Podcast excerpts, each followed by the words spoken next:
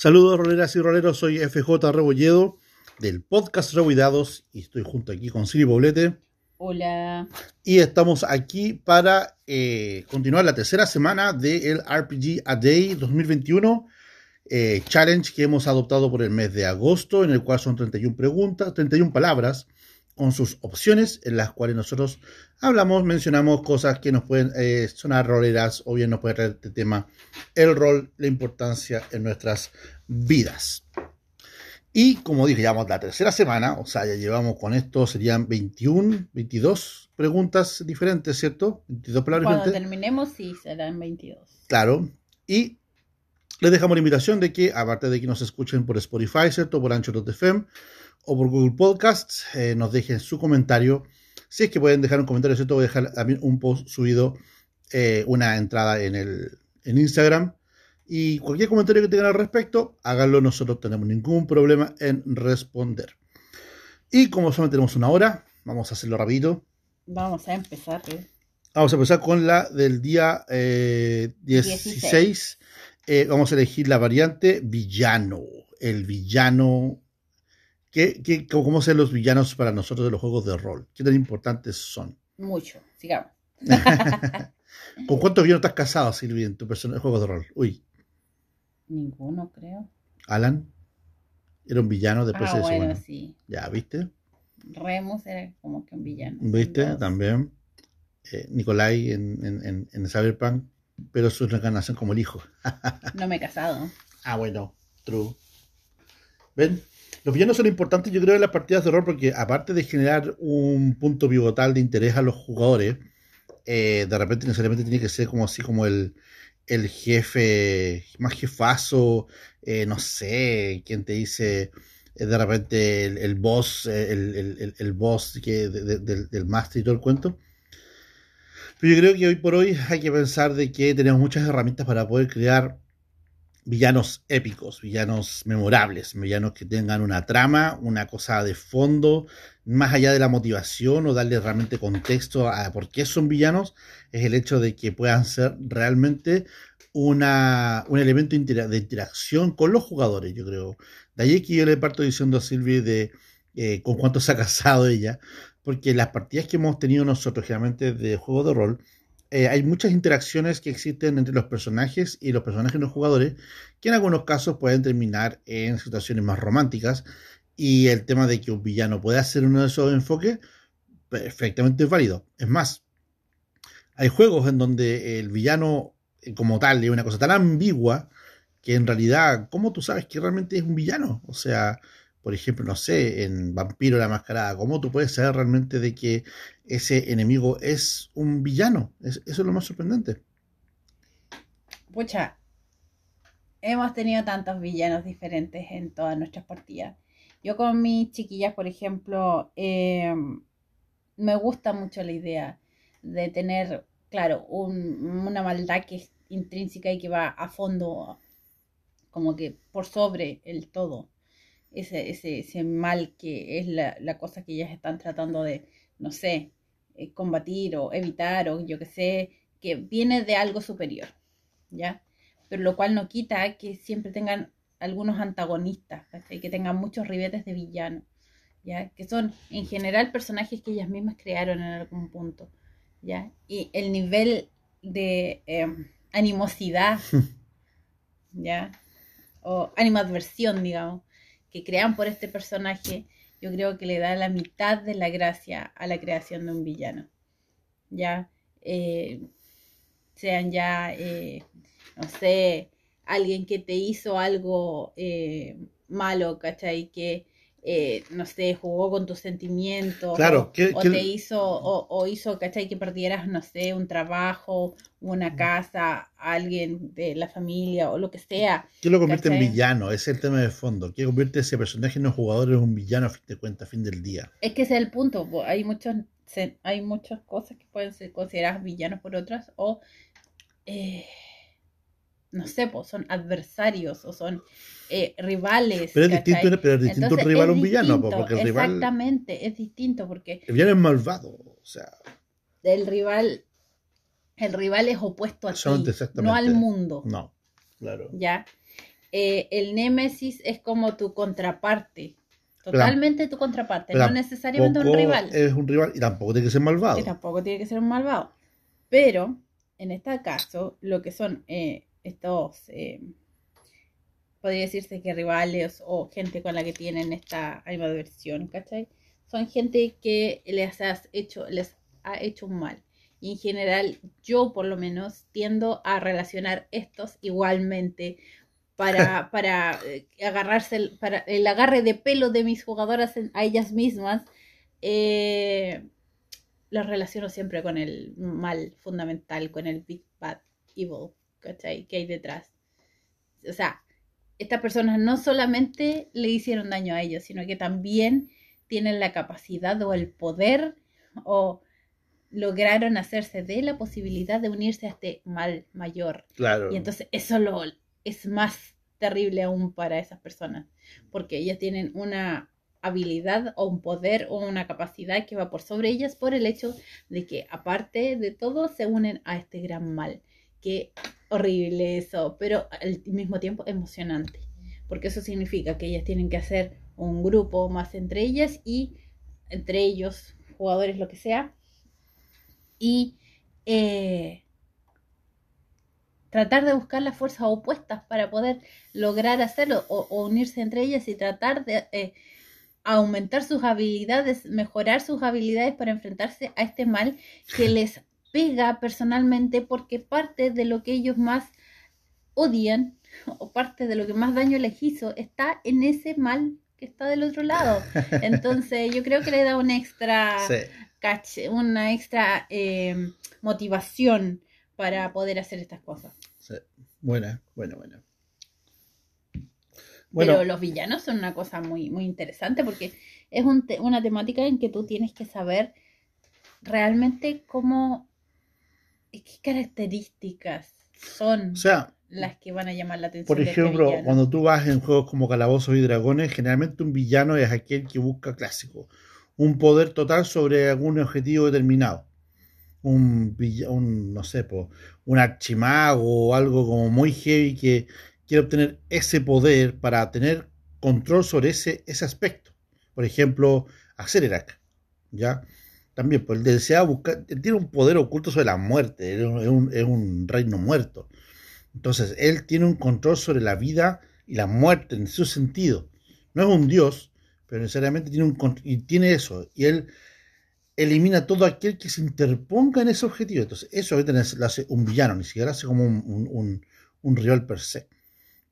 Pero hay otros, por ejemplo, como te explicaba, que el juego como Vampiro la Mascarada es tan ambiguo el concepto de decir de que es un villano, alguien como por ejemplo eh, un Sire o un príncipe, solamente eh, porque existe, sino que realmente en ese caso más que lo que puede ser como alguien, eh, como alguien opuesto a ti, o sea, perdón, como alguien malo, eh, necesariamente alguien con tal vez conceptos distintos de cómo llevar su trabajo, su no vida.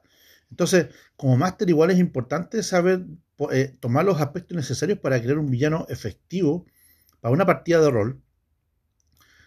Más aún si de repente tú logras la gracia que es cambiar, de que de repente el villano se puede transformar en un aliado. o, o, de repente el villano les demuestra a los jugadores de que él no es el villano, que el villano es alguien más.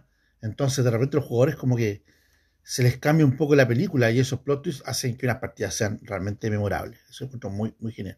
No debe ser siempre así, puede ser todo lo contrario. O sea, puede ser alguien que está al lado de ellos todo el tiempo y que se transforma en un villano. Oh, no, era ser villano todo ese tiempo, como el meme. Como el meme.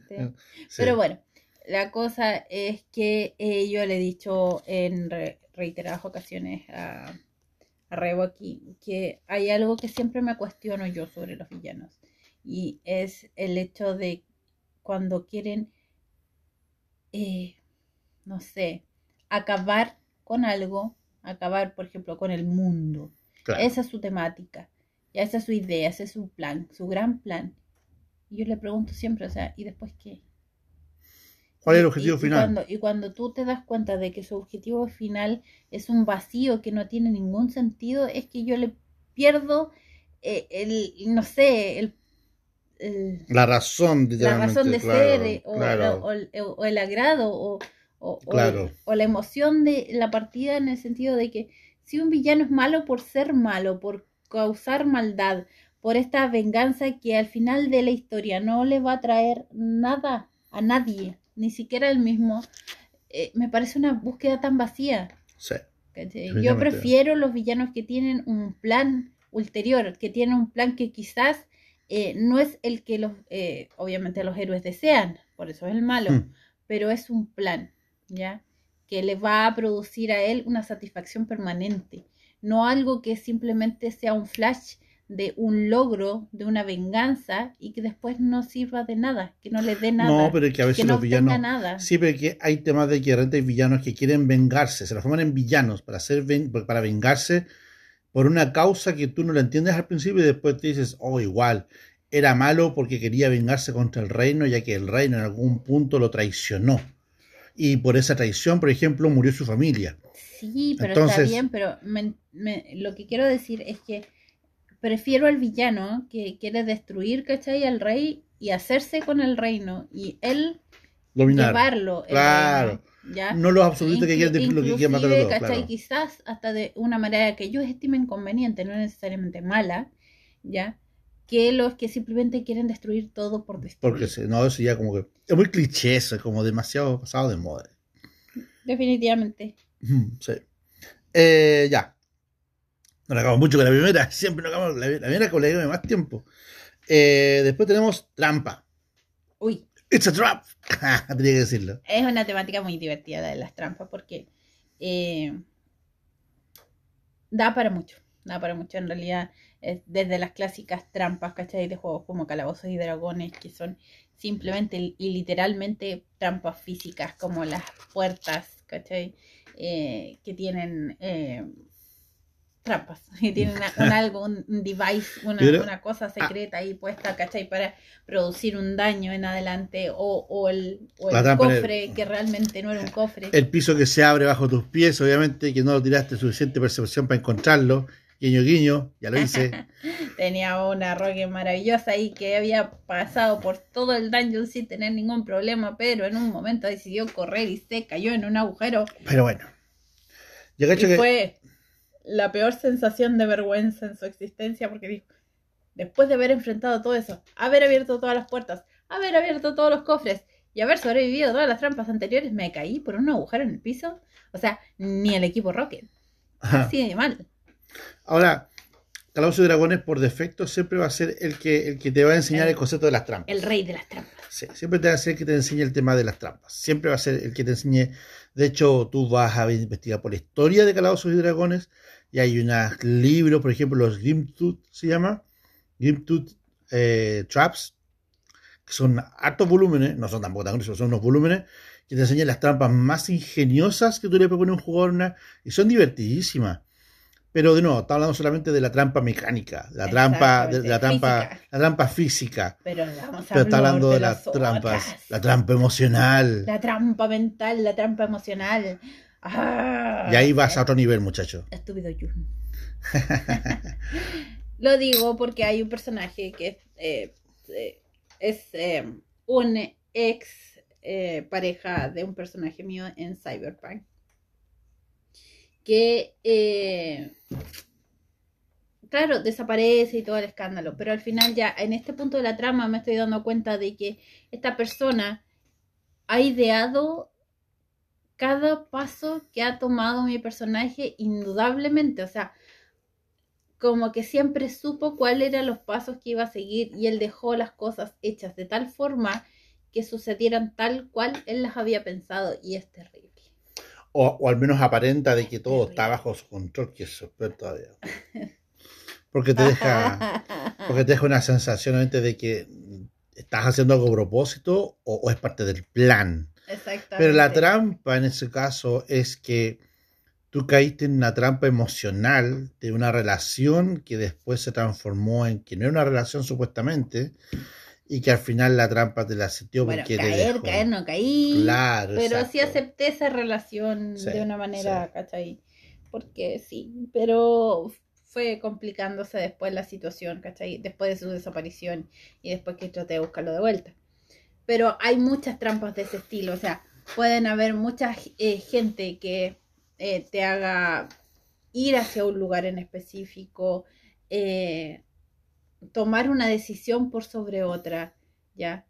Cosas que parecen ser muy sencillas, o sea, tomar el auto amarillo, ¿cachai? O el azul, y resulta que el azul tenía una bomba y esa persona sí lo sabía Claro. y logró que tú te fueras en el, el otro, diciéndote que el amarillo tenía una bomba y era el otro, ¿cachai? Esas cosas, desde de, de esas cosas así como muy sencillas hasta esas cosas que tú, el villano, a muy inteligente él, ¿no? sabía que tú ibas a ignorar y te las puso ahí. A Claro. propósito, al frente de tu cara. pero tú no las viste. Eso se llama el cebo. Porque la trampa, para, para que, para que los másteres se ubiquen un poco, Es más allá de un cebo, porque Sí. tú no ves esas cosas. claro. y después las vas Ah, juntando es que- todas es que a eso y voy ahí yo. caes cuando es demasiado tarde. A eso voy yo, a Eso eso. es una trampa. Ya, respira así, respira. Sal a respirar, da una vuelta y pues bueno. Eh, la gracia de lo, del tema de. La tema de fondo es de que. Entiendan un poco, a ver, para los másteres una guía, ojalá que los jóvenes escuchen esto. Piensen en los. en los. eh, eh, en una trampa como la clásica del correcamino, ¿ya? ¿Se acuerdan del correcamino y el coyote, ¿cierto? El personaje de los Looney Tunes, ya. La trampa funciona de esta manera. La trampa funciona ¿cierto? que tiene que tener siempre un cebo, algo que atraiga la atención a tu víctima. Y tienen que dejar la trampa inclusive obvia. Tiene que haber una caja arriba de la trampa. ¿Cierto? Pero para que la trampa funcione a nivel de juego de rol, el cebo y la cosa que detona, que va a hacerle supuestamente el daño, no es la que hace el daño, es lo que está amarrado a esa caja, es la cuerda, el dispositivo. Esa es la trampa de verdad. Eso es lo que deja pensando en los jugadores de que si nos escapamos de esta caja que nos cayó en la cabeza, pero ¿por qué fue que caímos en ella? Y no fue por el cebo, fue por una maquinación que está detrás de eso. Y esa unidad de pistas que van a empezar a juntar en la medida que estén jugando lo que sea, créanme, el juego de rol que sea, se van a estar fijando los jugadores de que van a encontrar, en el mejor de los casos, va a ser muy divertido, van a encontrarte una, una ¿cómo se llama? Una, no una pauta, una, ¿cómo se llama? Una, un patrón. Van a encontrar un patrón. Y, la persona que va a ser el que va a estar poniendo estas trampas va a ser realmente alguien que sea identificado en algún momento. No al tiro, pero va a ser identificado más adelante. Y eso va a darle una cuestión como un ¡guau! Esto parece una trampa de nuevo, porque miren, la persona que nos habla y el lugar donde estamos, y hay muchas cámaras. Esto parece ser una. Perdón. Eso, esa es la gracia. Esa es la gracia de la, de, de la trampa per se. Eso es lo que le da realmente el Yo saborcillo. lo encuentro, yo lo encuentro maravilloso en ese punto cuando tú sabes que a- mediante hacer una trampa no es el hecho de que las personas caigan en esa trampa. No, A veces el hecho que de vean. eh, eh, el hecho de que exista esa Claro, trampa, de que esté esa trampa, e incluso de que salga en esa trampa, lo más maravilloso es cuando tus jugadores empiezan a tener paranoia. ¿Y por qué logramos salir de esa trampa tan fácil? ¿Habrá otra atrás? ¿Qué es lo que pretendía el villano cuando puso esta trampa? Claro. O este lugar. ¿Por qué este lugar tiene tantas trampas fáciles de encontrar? ¿Qué? ¿Seremos tan tontos o seremos tan inteligentes? Chan, chan, chan. Y ahí es como les digo que pasa esa cosa que es muy recursiva. No la ocupen, no la ocupen tanto. Ocupenla una o dos veces. Pero ocupenla en la trampa que se detona después de la trampa. Yo creo que eh, es bueno empezar, ¿cachai? Eh, haciendo cosas lo más normalmente posible, Sí. hasta que tus jugadores agarren una confianza en que Sí. todo va a ser normal y tranquilo y después ¡pa! la trampa, Sí. ¿ya?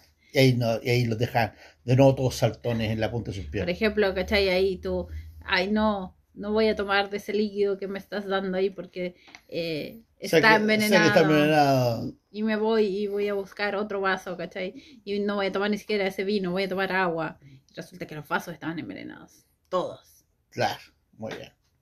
por ejemplo. ¿Ven? Así que piensen un poco, piensen un poco en la trampa. La trampa está muy Eh, bien. la trampa es un tema muy interesante. No sé si Sí. eh, la idea quizás en sí. algún punto de escribir en el blog o en alguna otra parte esa, esa, esa, cómo, cómo crear una trampa, esa, No. cómo tener esas fases. Ni siquiera es como hacerla por ti, sino que qué tienes que pensar cuando Para estás que funcione entretenida. Para que sea, más que nada para que sea divertido, no la repitas tanto, nada más. Esa es la gracia. Si la haces muy seguido, pierde la gracia. Sí, no, pero mi punto es qué tienes que obtener, qué tienes que tener, cuáles son las fases para hacer una trampa efectiva. No sé si eso ha sido una temática del blog, pero si no, No. podría hacerla. ¿eh? Podríamos hacerla, voy a darlo por ahí, ¿ya? Ya. Siguiente, escribir. Ah. Escribir es súper Ah, importante. escribir. Ya. Claro, escribir. Escribir es súper importante. Yo creo que obviamente ustedes, jóvenes Game Masters, eh, van a estar de acuerdo conmigo de que cualquier momento para escribir es bueno. Ahora el tema de qué escribir. Ideas, ideas. Yo tenía una manía que se me quitó en este momento porque se me echó a perder un teclado que tenía inalámbrico que era ideal para eso No. que era que yo podía literalmente sentarme en cualquier momento, agarrar un teclado, ponía mi teléfono y empezaba a escribir ideas que se me ocurrían en el momento y ocupaba aplicaciones que estaban en el teléfono celular. No se compliquen mucho con... Hay aplicaciones muy bacanes que son como para armar tramas completas, todo lo que tú quieras, pero son tan completas que de repente como que se te olvida un poco de qué querías escribir en un principio. Váyanse por lo sencillo. Papel, lápiz, un cuaderno en blanco, hagan la trama, qué quieren hacer, cuál es la idea principal, eh, ideas, qué dijo esa persona, qué quería pretender al final. Eh, no se olviden de los personajes no jugadores, la gente más cercana. Tomen notas, ocupen esos posits de colores, peguen los, esos, esos adhesivos que se pegan en, lo- en las puertas, qué sé yo, péguenlo en todas Por partes, ejemplo, los, perso- los personajes no jugadores pueden ustedes maravillosamente escribir una, la historia completa de su vida desde el día en que nacieron. Como pueden, o- pueden poner dos líneas y basta. Puedes poner dos líneas, pero esas dos líneas tienen que ser muy relevantes. Por Sí. ejemplo, eh, ¿qué es ese personaje no jugador? ¿Cuál es la idea de ese personaje Claro. no jugador con respecto a los jugadores? Yo creo- ¿Qué es lo que les va a dar? ¿Qué es lo, qué es lo que necesitan de él? ¿Cuáles son sus habilidades? ¿Cuál- ¿Cómo los puede ayudar? En el caso, por ejemplo, de cuando hice Victoriana Flores de Invierno, eh, el trabajo de cuando empecé a escribir, partí por una, en la aplicación está el Notes de, Google, que crea stickers de colores bastante bonitos, y tú los puedes clasificar por etiqueta y todo el cuento que sea más fácil de ordenar. Y yo partí en esta Victoriana por siendo, o sea, puse primero una que era solamente la idea de qué iba. Las protagonistas son estas personas, miembros de dos familias, de tres familias, qué sé yo. Y estas tres familias son las que están dentro de un valle. Y este valle tiene una cosa más importante, una cosa que se produce que es importante para Inglaterra. De ahí partimos. Después, segunda etiqueta, segunda nota. Profundizamos el dramatis personae. Y ahí me puse a trabajar literalmente. Dije la familia 1, familia 2 y familia 3, más importantes, y sus personajes. Solamente los nombres. Papá, mamá, si es que están los dos vivos, hijos, si es que tiene más de uno. Y ahí yo le di la posibilidad a las jugadoras de elegir uno de los personajes. Ellos terminaban de crearlo, pero con la condición de que tenían que eh, ver el que más le acomodaba. Pero elegir ese. ¿Y por qué? Porque tú le dabas un poco la idea inicial, la escribías y después tú sigues trabajando con eso. Yo seguí trabajando con eso después. Después, segunda, eh, ter- tercera etiqueta, sigue escribiendo el pueblo, el pueblo donde están viendo esta gente. La- la- la- no escribí las 500 personas, pero escribí los lugares más importantes. Hay una idea, hay una idea que, que me nace ahora que tú estás comentando eso. Cómo se crean los personajes para algunos juegos, por ejemplo, yo me acuerdo que los personajes de em, ay, ¿cómo se llama? Este juego de rol que es medio eh, temática media steampunk, que, que es un solo módulo, Lady Blackbird, Lady Blackbird. Hay etiquetas ahí, sí, sí, ¿ya? Y tu personaje se crea en base a etiquetas. sí, Yo creo que esa es una buena opción para crear un NPC, también. Sí. ¿ya? Cuando tienes como tablas, entre comillas. De hecho, hay muchos juegos que basan en creación rápida de NPCs con tablas que te pasan en el mismo juego. Para que no te Ah, den la vuelta. O sea, por ejemplo, Cyberpunk. Cyberpunk se basa en que en los dos, en el Red y en el 2020, se basa de que tienes unas tablas y tú tiras estadito, prom, prom, prom. Eh, inclusive cómo se ven, apariencias, si son pandilleros, son corporativos, eh, están drogados, están curados, están bien, están y después tiras tu personaje. Pero, y de ahí créeme, para adelante, créeme. más. Toda la razón en, hacerlo de esa forma. Créalo con una cierta cantidad, una cosa muy reducida de preferencia. Si te gusta así hacerlos más largos, bien. Pero créalos con así, ese poco, porque es Sí, importante sí. que esos NPC de repente crezcan según los jugadores le pongan interés. Sí. Porque no exacto. nada con eh, ponerle demasiado interés a un NPC que va a, a hablar con los jugadores dos veces. Va a aparecer una vez y después no lo viste más. O sea, ¿para qué 10 hojas de trasfondo a un personaje que lo vas a hacer hablar Y es una mejor vez? que crezcan con los jugadores en ese Sí, sentido. exactamente. Aunque sea que lo vean ahora y después en cinco años después y después en otros 10 años después, no importa, pero él va creciendo. Y por Sí. ejemplo, eh, la primera vez que lo vean eh, va a tener, ¿cachai? Eh, ¿Cuál es la impresión que va quiere, a dar? quiere cachai? llegar a un lugar en específico, encontrarse Claro. con su familia y después llega, ¿cachai? Eh, apartan caminos, se encuentran cinco años después y ¿cómo te fue con el caso de tu familia? Cinco años después. Sí. y, y tú le preguntas después, ¿cómo te fue con el- de mi fa- tu familia? ¿La encontraste? No, pero llegué a ese lugar donde, o sea, fui, pero llegué a ese lugar donde Claro. estaban y estaba incendiada y la cuestión, así que ahora tengo que hacer mi venganza y la cosa. Entonces, son cosas que van creciendo en ese Sí. sentido. Y, y, o, por ejemplo, en Anima nos pasaba muchísimo, muchísimo, y sorry por volver a Anima, pero tiene mucho tema para nosotros. Nos pasaba muchísimo que teníamos estos NPC, ya que los recordamos como cada una vez por temporada, pero su utilidad era tan grande, Sí. ya, que, Que volver, cambiaba la volver a ese personaje una sola vez, ir a verlo al cerro y al templo perdido, cambiaba todo. Por ejemplo, había un NPC, mira, él va a decir, oh, mira, ¿te acuerdas de ese? Sí, me acuerdo del tipo que creaba estas armas, o sea, que no las sé si las creaba en realidad, pero vendía armas. Sí. ¿ya? Y tenía un rack maravilloso, enorme de armas, pero sus armas eran tan extrañas y raras y fuera de lo común. Supuestamente- Algunas parecían ser palos sacados desde la calle, Claro, pero así fue como mi personaje encontró la primera guadaña. exactamente. Y es como, era como un Olivander, pero de todo tipo de armas. Ese personaje igual apareció más en, en la campaña per se. Era como- exactamente como un Olivander, ¿cachai? Sí. Pero de todos los tipos de armas. Entonces, cuando tú llegabas y escogías algo, o algo te llamaba la atención, o algo te atraía, ese, ese, Sí. en- ese vendedor ahí, en su cabeza, Sí. tenía claro quién eras tú. Sí, definitivamente era así.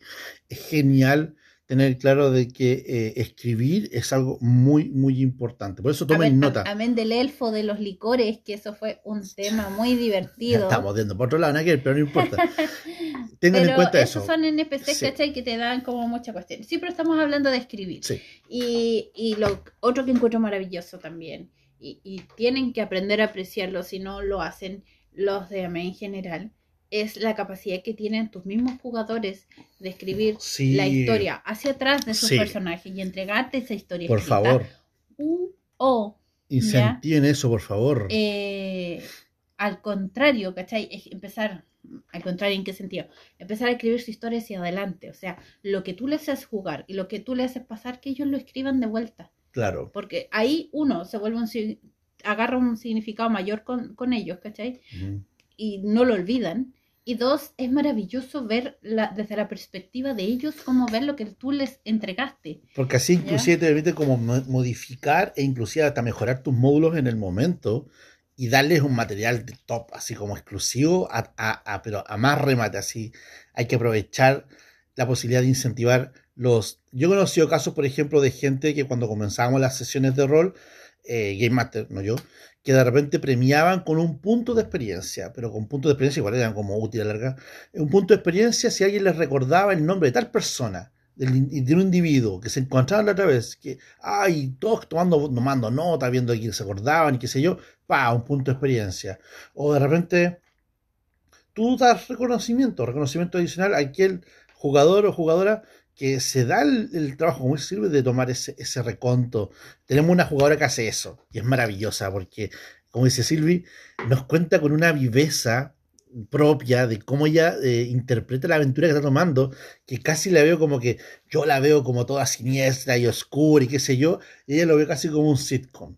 Entonces le encuentro como genial, porque me río mucho como máster y encontrar genial. Y, y no es malo, y lo peor de todo es de que es súper accurate, es súper certero. Te lo resumo así nomás. Me lo resumo así nomás, y me lo resume tan entretenido que realmente me deja la sensación de como de, ¿what? Incentiven a sus jugadores Sí, háganlo. a que, a que escriban y que les cuenten los Sí. módulos anteriores. Porque Háganlo. es muy importante y significativo para ambos, porque tú puedes saber exactamente qué les quedó en la memoria y qué no, y qué tienes que reforzar ya o que no. sí. Eso, así que escribir es importante. Escribir es importante. Ya, siguiente, el tema.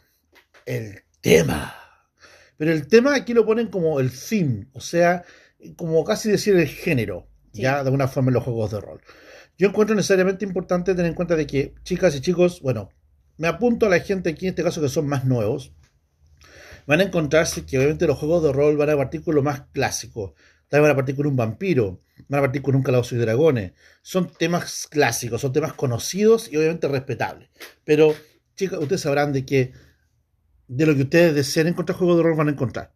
Así sea, es. Y hoy, y hoy, si tienen la fortuna, ustedes, de escucharnos, ya sea en vivo, los martes y los jueves, por mixer.com, en Radio Revidados, eh, comerciales, eh, o eh, verlo, o escuchar los programas más fresquitos para atrás, que también están en el mismo showreel del, de la- del mixer.com de Revidados, podrán notar increíblemente de que eh, hablamos siempre de juegos distintos, temáticas diferentes, juegos que salen un poco inclusive de la norma.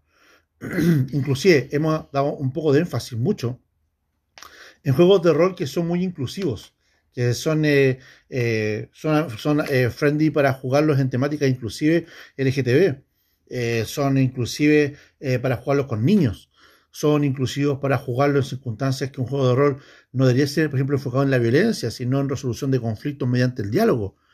O sea, hay juegos de rol que están muy bien encaminados, muy bien armados, en muchos conceptos distintos, más allá del tradicional, que no tampoco deja de ser un ma- malo, el tema de un, un juego de fantasía épica, un juego de terror, un juego gótico, etcétera. Sí, o sea, hay ahora hasta esos mismos juegos de terror, épicos y góticos, eh, con o un twist que Sí. les da una diferencia y los hace más entretenidos para algún jugador o para otro. Es como todos los géneros de todo en el mundo y así debería ser. O sea, hay de todos los Es como ir a- grupos, es como de películas. todas las Es como las El películas. otro día nomás estamos hablando de eh, un juego que es post-apocalíptico Sí. y que incluso va incluso más allá incluso de, de- de- de- deja de decir incluso Silvi del post-apocalipsis sino que ya está en el renacimiento de ya ya unos bastantes años desde el renacimiento de la humanidad Claro. ya bajo una perspectiva diferente un mundo que eh, se está reconstruyendo de diferente, a diferentes niveles ya y es una temática que uno en principio dice, oh, la media bola que se pegaron estos tipos al hacer esto. Pero es muy interesante. es muy interesante, estamos hablando de Génesis. De Génesis. Sí. ¿Ya? Y hay otros juegos como, no sé, pues Eclipse Face, que son ya sí futuristas, pero que te hablan de la posibilidad de cambiarte de cuerpo como quien se cambia básicamente De ropa Claro. ¿ya? Y que pudieses hacerlo a diario, obviamente que te complica un poco a la larga mentalmente estar cambiando tan seguido, pero sí tienes la posibilidad de cambiar todo de ti, como tú quieras, Sí. porque eh, es lo que te ayuda a hacer lo que tienes que hacer dentro del juego, digamos, pero es esa, esa idea de meterte en una cosa como el transhumanismo, ya es te saca de tus cánones normales de vida. Definitivamente, es muy. eh, hay juegos como por ejemplo también temáticos por series, si te gustan tus series favoritas, por ejemplo, desde, no sé, por la serie Supernatural que terminó hace un tiempo ya, o, o- por ejemplo Star Trek, o Star Wars, o qué sé yo, eh, hay de todo, o sea, eh, no sé, hay de Buffy, la casa vampiro, bueno, que vieja la serie, dice el Rebo, que no tengo otra más, pero por ejemplo, la otra vez, esa serie que salió por, eh, por Amazon Prime, la de también ambientada tipo como victoriano steampunk, ¿cómo se llama? Cannibal, Row. Cannibal Row, ¿cierto? Cannibal Row se llama. Ay, qué maravillosa Ya. serie. Había salido la serie Cannibal Row, que duró solamente la temporada, eh, tal vez fue autoconclusiva, no sé, pero el tema fue de que Cannibal Row terminó una serie de investigación, ambientado, ¿cierto?, en la época victoriana, pero con fantasía, fantasía faérica y humanidad y todo el tema. Y a la semana que la serie había salido, ya estaba el juego de rol. O sea, Es que daba mucha temática, porque igual su temática principal, ya, y se, es- se entienda claramente, tenía que ver con eh, el racismo. claro, exactamente. Ya. La segregación Y de la los. segregación, el racismo, Sí, sí. ya, y toda la idea de que estas criaturas mágicas eran muy mal miradas por los humanos, que no las entendían. Exactamente. ya, y que pensaban que podían esclavizarlas incluso o eh, simplemente segregarlas y dejarlas de lado y tenerlas ahí eh, bajo condiciones pero paupérrimas. Entonces el juego de rol daba porque eso porque es actual, porque da un tema de ahora. Claro, entonces eh, es totalmente un mundo totalmente diferente y también hay posibilidades de juego. Muchos, si eh, tú encuentras que estos como son temáticas muy fuertes o muy complicadas, hay juegos que son muy soothing, muy relajantes, muy eh, agradables. Sí. Ya hemos hablado de Ryutama y otros Sí. juegos más que están apareciendo Sí, ahora en este último tiempo, que también van por esa temática de, de como llenarte el corazoncito de sentimientos agradables, ¿cachai? De, de lograr cosas, ¿cachai? Pero de una manera muy tranquila, relajada y bien. Pasen a ver el IGTV de Reu y Dados, eh, la- la- las- los reviews que hemos hecho de, de Ryutama y hablamos, ahí mencionamos como dos por lo menos juegos de la misma, de la saga esa de Heart, Heartwarming se llama, que es como de tibieza del corazón. Ah, No, qué tierno. Y también hay también en muchos juegos distintos. Por eso que el tema del juego de rol es importante. Tengan en cuenta una cosa. Si van a hacer un juego de rol, van a tirarse como Game Master un juego de rol, eh, partan pensando en el tema. Partan pensando en su grupo de juego de rol y traten de aplicarle el juego de rol en función del tema que no solamente que te guste más a ti, porque estamos claros que si tú eres fanático de Star Trek, obviamente vas a jugar Star Trek Adventure, ¿cierto? Y vas a tirarte con un jugador, pero Sería también bueno saber que a tus jugadores les gusta el tema de Star Trek antes de tirarte eso, porque puede que te choques de frente con que los jugadores, si bien es cierto, han visto las películas o han visto las series más atrás inclusive, pero no les nace realmente jugar cosa así. Entonces, ¿tú qué puedes hacer? Pucha, entonces, ¿qué puedo jugar que juego espacial? Bueno, ocupa Traveler. Traveler un juego espacial. Eh, tiene la misma temática, te- o sea, la misma sistema de juego, es otro tema más sencillo tal vez, pero tiene todo el mismo tipo de aventuras o puedes espaciales. jugar cualquier otro tipo de juego espacial.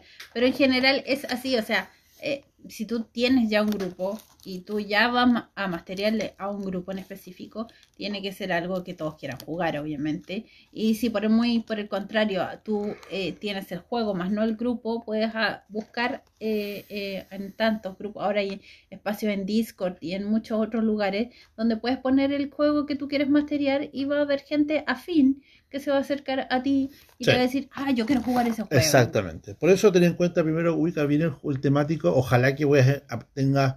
Si tienes dudas, porque sí, ojalá tengas tiempo para, para estudiar. También no tienes tiempo para buscar una temática. Si tienes dudas de juegos de rol, siempre apáñate de gente eh, que te pueda ayudar a encontrar un tema que te guste. Oye, nosotros, si nos ponen ahí en las redes sociales, oye, ustedes conocen un juego sobre tal tema, Nosotros siempre vamos a tener algún tipo de les respuesta contestamos o podemos, buscamos. o podemos irte a buscar, exactamente. Porque siempre tenemos, afortunadamente, tenemos un buen alcance de material y harta experiencia para poder compartir con ustedes, ¿cierto? Por supuesto, así que no tengan temor a preguntarnos sobre lo que quieran con respecto al rol. Sí. La siguiente sería el linaje. Ujú. Esa sí me quería agarrar linaje. Yo sí quería agarrar sí, esa. se suponía que esa eh, era otra la pregunta, no me acuerdo cuál. No importa. sea, la pues. palabra. Era la variante. Linaje es la variante. Sí, ah, estamos hablando de la variante. Ya, ok. Eh, pero elegimos linaje ¿por qué? Porque yo creo que en flavors, ustedes ya hablamos varias semanas atrás sobre el flavor, pero en los flavors de la vida están los linajes. sí. ¿Ya? Porque uno podría pensar que es una cosa media rara, medio elitista, ¿cachai? Especialmente cuando juegas cosas como, no sé, po, vampiro, ¿cachai? Que de repente juegan con ese, ese esa cosa Ese como elitista. concepto límite de linaje, claro. Pero no, también puede ser algo muy entretenido. Por ejemplo, yo lo que le, conver- le conversaba al Rego era eh, que hace poco me llegó a, a- de manos de vuelta unas par de fotos de los primeros druidas que hice bajo un mismo apellido. Mm, ¿ya? Claro. Y yo hice todo un linaje, chorro mil hermanos, 20.500 hermanos, todos con el mismo apellido, ¿ya? Y todos druidas. Y fue maravilloso. Y desde ahí empezaron a crearse eh, linajes de paladines, linajes de distintas cosas. O sea, de hecho, El hecho de compartir el apellido. el hecho de compartir el apellido o ser, ¿cachai? Eh, parientes de estas mismas personas. Lo mismo ha pasado ahora con el eh, aquí señor Don Rebo y su linaje de los bardos, Tower, ya que le empezó su linaje ya aquí. sí, también. ¿ya? Y el asunto del linaje es, es bastante interesante porque esa cosa de ser hijos de, ¿ya? Sí. O después, o tu personaje ser el hermano de, el padre de, o lo que sea, O ser la casa de. o ser la casa de, por ejemplo, aparte del hecho de este linaje de los Limorey o el linaje de los Feltower, ya que son lo- lo- los bardos, chan. Y los nombres. Oh Ya, ya, ya, ya. No lo copien, tienen copyright. No No, ok, profundo. nada. Eh, resulta que en calabozos, ustedes saben, yo sé que lo saben, que existe una cosa, eres el último de tu tribu. la clásica.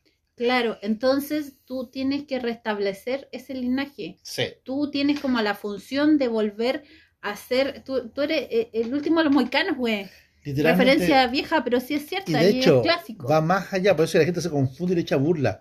Porque piensa que por ser el último de, significa de que eso te da derecho a algo. No, te pone la responsabilidad de comenzar todo de nuevo. De que tu nombre, el último de tu nombre, el que queda vivo, es aquel que tiene que comenzar toda una historia de nuevo. Tal vez tu linaje era de una familia maligna o bien que tenía mala suerte y tú vas a ser la persona que va a empezar a decir todo de nuevo y bien porque tienes la posibilidad de comenzar desde cero.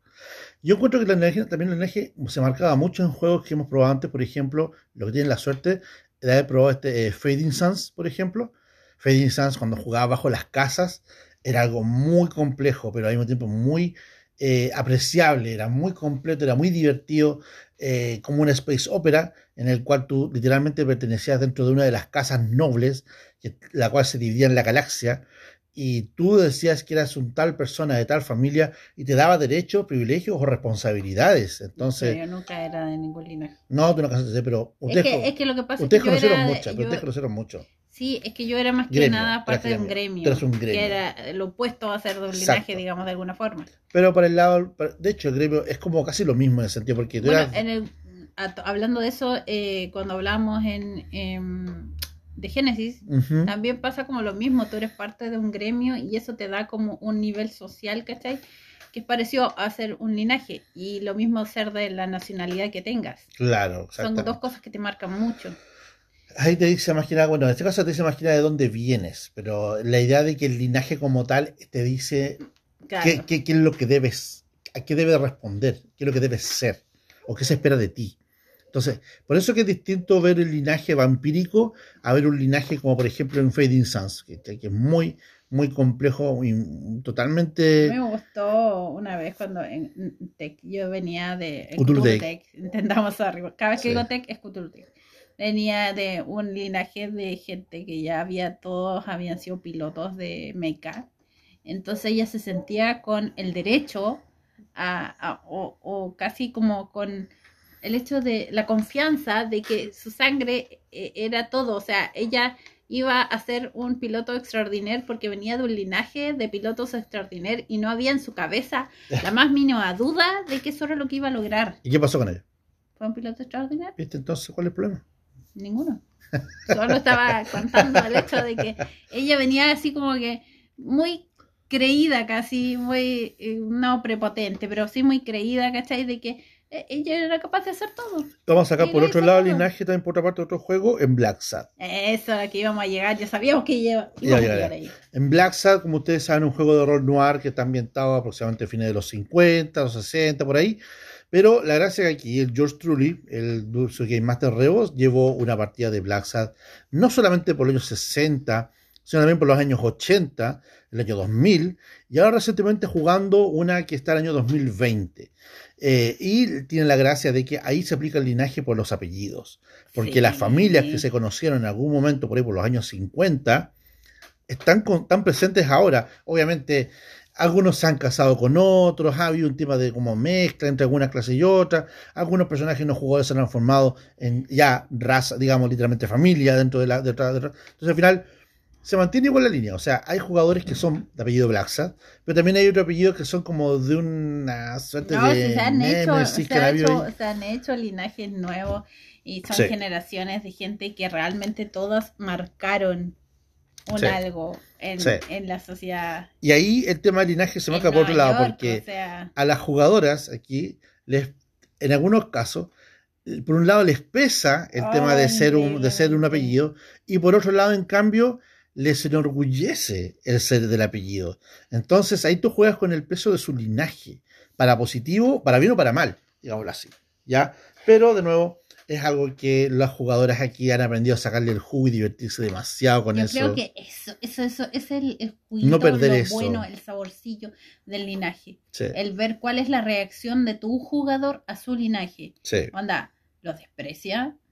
Va, o, o simplemente quiere luchar en contra de su linaje. No pierdan el hilo nunca Quiere ese ser, linaje, quiere, sí. quiero, quiero ser eh, único, quiero deshacerme de este linaje que me pesa en la espalda. O quiero hacerlo orgulloso, quiero ser la- el mejor de todos. Y ojo, que, familia. y ojo que esto pasó, y- y es involuntario.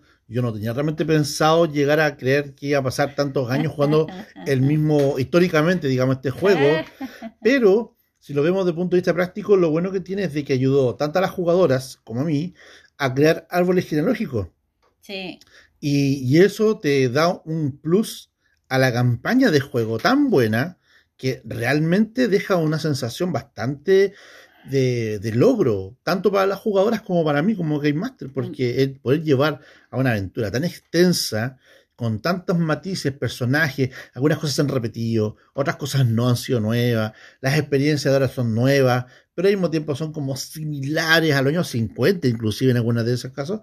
Entonces, como divertido. Porque es como cíclico, pero nuevo. Es, es como, mira, yo, yo he tenido las dos experiencias como, digamos, digamos de un punto opuestas, ¿ya? Porque en esta situación el linaje implica que realmente nosotros fuimos los jugadores que empezaron en los años 40, fuimos nuestros hijos, fuimos nuestros nietos, en ese momento somos nuestros nietos, de hecho, ¿ya? Entonces, eh, ver para atrás lo que son los PNJs, ¿ya? Sí, somos los nietos. Sí, son los nietos. Sí, ver está para atrás los que son los son- fueron nuestros antiguos. Ya, Exactamente. y la sensación es extraña y, y horrible, ¿cachai? Y maravillosa. Y maravillosa al mismo tiempo de sentir que eres tu propio padre de alguna forma y todo lo que tú creaste como jugador es lo que vas a tener que vivir al lado de. Claro. Es como loco. Pero también me pasó en Anima, Ya. ¿ya? que eh, nuestros nuestros personajes, que en un punto resultaron ser como trascendentales para Gaia completo, Ah, claro, claro. ¿Ya? claro. eh, tuvieron hijos, ya crearon un linaje, crearon, crearon a, a sus hijos, a sus sí. nietos y a Y en sus este caso fue peor porque fue- fueron como más, como creo que bisnieto en algunos casos, o más todavía inclusive. Ya, y muchos años después, Sí. esta historia era canon para nuestro Para nosotros, módulo, para sí. nuestra campaña, ¿se entiende? Eh, nos encontramos con estos herederos de esos apellidos, digamos. Nosotros como personajes, siendo personajes nuevos, no habiendo conocido a ninguna de estas personas, recién conociéndolas ahora o habiendo escuchado muy lejanamente sobre esas personas. Y también fue muy interesante y muy loco. Y no sé, en la mayoría de los casos siento que es muy loco eso de llegar a sentir una adversión por un personaje que fue tuyo.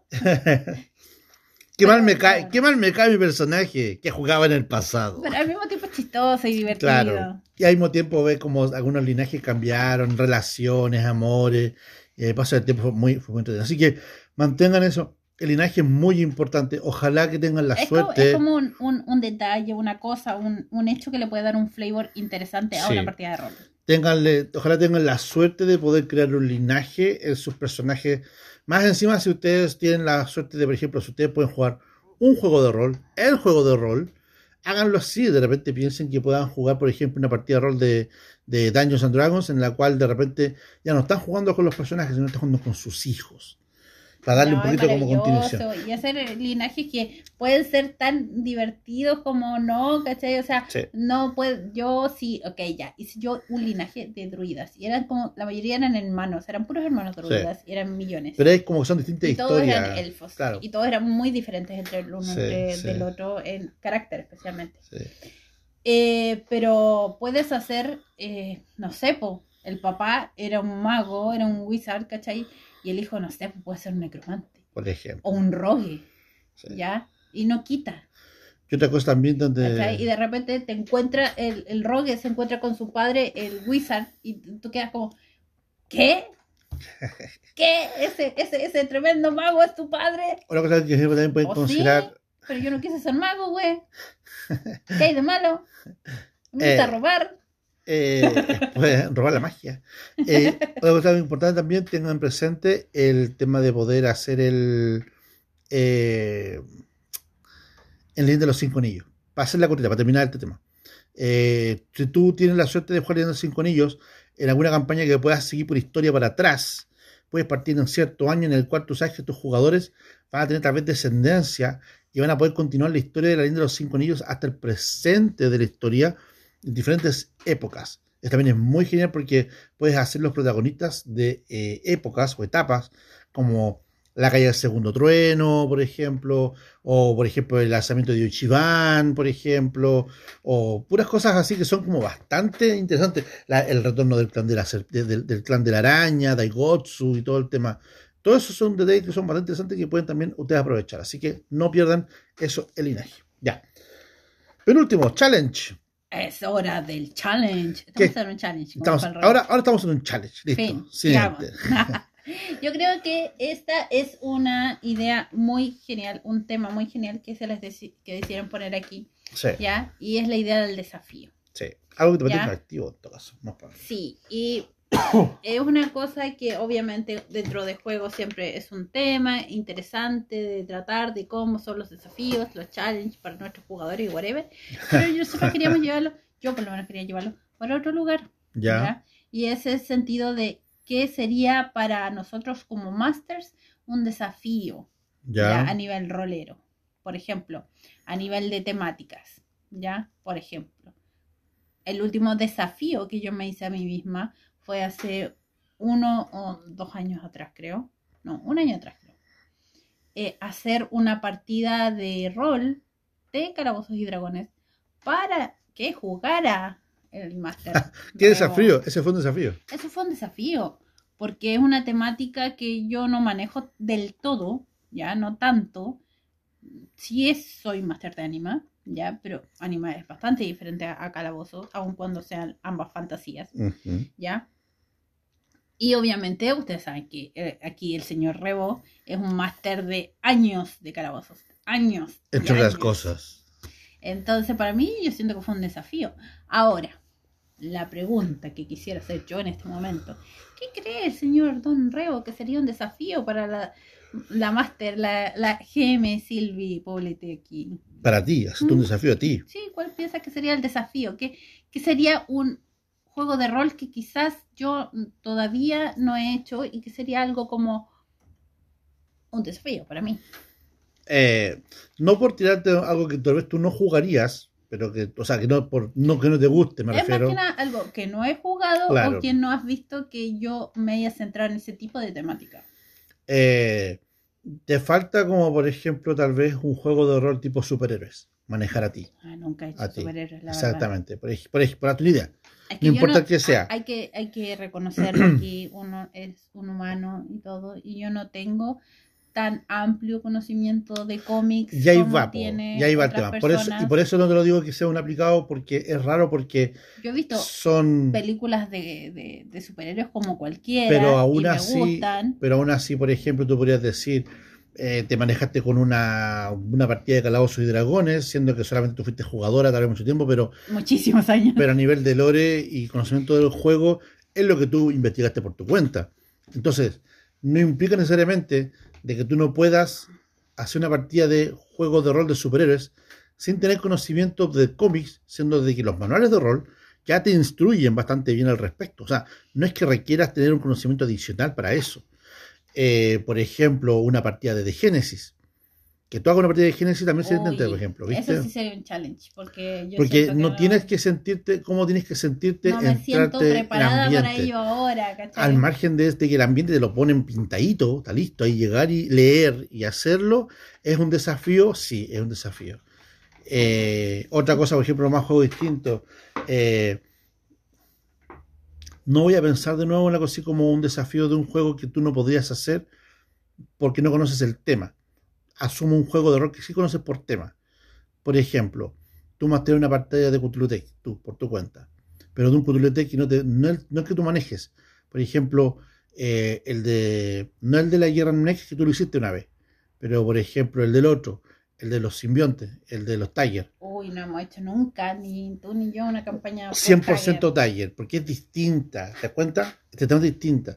Eh, y así, cosas como esa, por ejemplo, son cosas que son como desafíos para uno.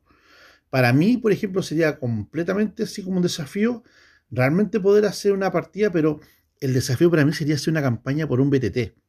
Ocupar mi tiempo y mente y todo para crear los mapas, hacer los módulos y crear realmente una historia full para que la jueguen por un rol 20, mínimo. Yo, por siento, rol 20. yo siento que un desafío para ti por el hecho de que no lo has hecho, ¿no? Porque, ¿Ya? No porque sea eh, realmente complejo o nada, es hacer un juego de rol con temática, full temática, muy cinemático. También. Ya, es un algo que no has hecho, como por ejemplo, no sé, pues, Feng Shui, fragmentos o ese tipo de cosas. Sí, el, el fragmento. Feng Shui tuvo mucho tiempo tentado de hacerlo en su momento. Pero tú lo agarraste y te quedó tan bueno que es como que, eh, ¿para qué? ¿Para qué? La, la vara no es que está alta, es como que a ti te salió bien. No tiene sentido discutirlo. Ah, pero por favor. Y hay juegos de rol también cinemáticos que me gustaría haber hecho yo, me gustaría haber materiado yo, como el de los Warren States, por ejemplo. El Bueno, chino está. No, si que ahí está, pero, pero ese era un juego también de rol que me gustaría a mí masterear, definitivamente. Pero tengo tanto material, tanto rol, que en realidad, uff, para mí mi desafío más grande es hacer El una tiempo, partida, ah. partida, claro. No, Así pero que- igual juegan mucho, muchísimo rol, chiquillos. Desafíes, que- desafíense ustedes mismos cuando puedan hacerlo, desafíense, háganlo. Eh, el último día es sustituto. Eso es complicado. No porque piensa que juego de rol sería un sustituto de otro si pudieras hacerlo. En mi caso es súper fácil. De calabozo salto exaltado. Punto. Fin. Círculos. No, hay hartos juegos de rol que me gustaría siempre hacer en vez de calabozo y dragones. Eh, por ejemplo, eh, este Pathfinder, honestamente. Pathfinder se me tincó, pero para mí sería como volver atrás, no avanzar. Entonces en un juego nuevo, gusta Tolus o. o pero Tolus no es un juego nuevo, es un escenario. No, hablando No, pero yo estaba Lamentation hablando- sí. Mira, si tú no quieres jugar calabozos, podrías jugar algo como. Lamentation. Exactamente. Pero no Tolus, porque Tolus es calabozos. Así que no es como no jugar calabozos. Bueno, sí. Está jugando calabozos. Entonces, por ejemplo, sería como jugar El Resurgir del Dragón, que también me ha tincado mucho jugarlo. eh, Dungeon World, que es, eh, es el, el, el PBTA de Calabozos y Dragones. Eso me gustaría a mí como jugar como una variante, porque son PBTA, rápido y bonito, lo haces en dos tiempos y te queda maravilloso. Eso para mí es un excelente sustituto. Y eh, Sombras Urbanas en vez de jugar eh, Mundo de Tinieblas. Listo. Ah, no. Ya la dije, la eh, dije. eh, sí, sí. No, yo encuentro que Sombras Urbanas es un juego que vale mucho, mucho la pena y tiene un aura totalmente. Una, tiene una cosa totalmente diferente. Yo creo que Mundo de Tinieblas es un algo sobre eh, la ciudad y todos los complementos y todos son engranajes que llevan a una sola cosa. ¿Cómo saben mezclar todos los juegos en uno? Parte por ahí. Exactamente. Ese es el punto, nada más. Y todos tienen que trabajar en equipo de una Sí. forma muy, muy Sí.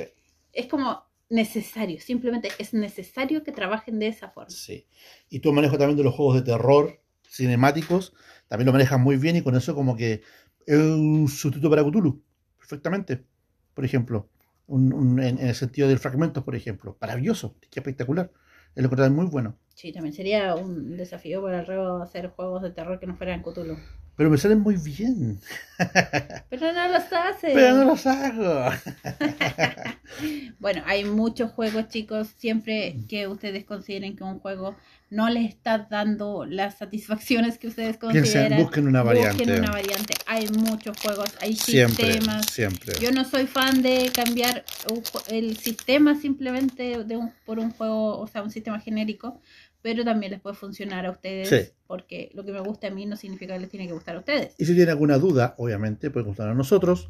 Podemos ayudar a buscar una variante de algún juego que a ustedes les quede gustando y que no hayan encontrado. Exactamente. Hay muchísimas variantes. Podemos tener un capítulo completo solamente con variantes. Pero se nos está acabando el tiempo, así que no Sí. podemos hablar más de esos sustitutos. Y con eso vamos a terminar entonces esta tercera semana. Esperamos sus comentarios que vamos a dejar para que nos opinen en Instagram, para las redes sociales. Y eh, no se olviden seguirnos en todas las otras redes sociales. Pronto vamos a seguir con la cuarta semana el próximo domingo. Y vamos a ver si hacemos un especial por ahí para los últimos dos días que van a quedar ahí colgando, de- Guayitos. colgando del mes. Así que, junto con despedirme, les digo adiós a todo el mundo. Adiós. Y como siempre les comento, jueguen rol. Y nos vemos en el próximo podcast de Rehuidados RPG A Day 2021. Gracias por escucharnos. Nos vemos chicos, cuídense mucho. Cuídense, tomen agua.